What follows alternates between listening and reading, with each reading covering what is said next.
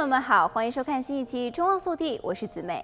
在 COVID-19 疫情的冲击下，南加许多华人修车业者也面临着客户减少、营业额度降低的窘境。疫情期间，许多人都没有办法正常上班，也就减少了使用车子的机会，所以客源也是大大的不如从前。从二月份疫情开始至今，修车的生意大概比同期少了三分之一。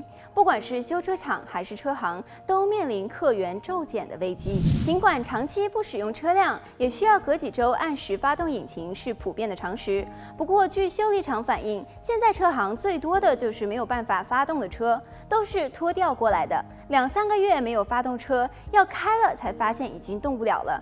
因此，民众就算不出门，最少两个礼拜也得发动一次车，每次约二十分钟左右，让车子能充分的发动。发动车子除了蓄电以外，也能让车的机油运转。因为如果长时间存放机油，会发生氧化的现象。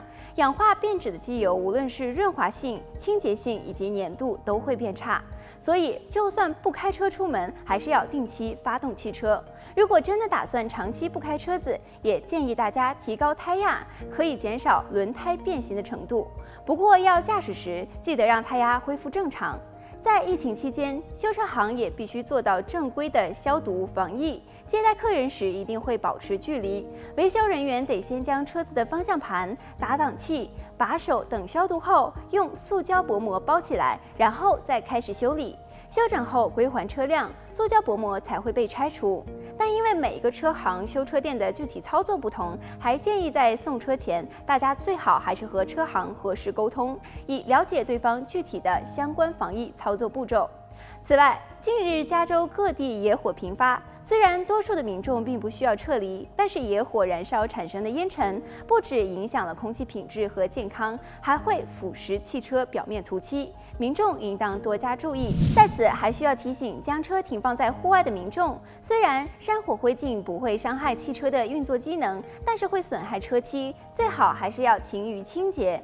洗车后一定要确保车身干燥，因为山火灰烬与水结合的酸性物质非常的伤害车体。希望民众在山火季节，如果闻到了野火产生的烟雾，或者是看到了灰烬，也尽量采取回避的保护措施，最好关好门窗，待在室内，并避免进行剧烈的运动，吸入更多的粉尘。好了，今天的节目到这里就结束了，让我们下期再见。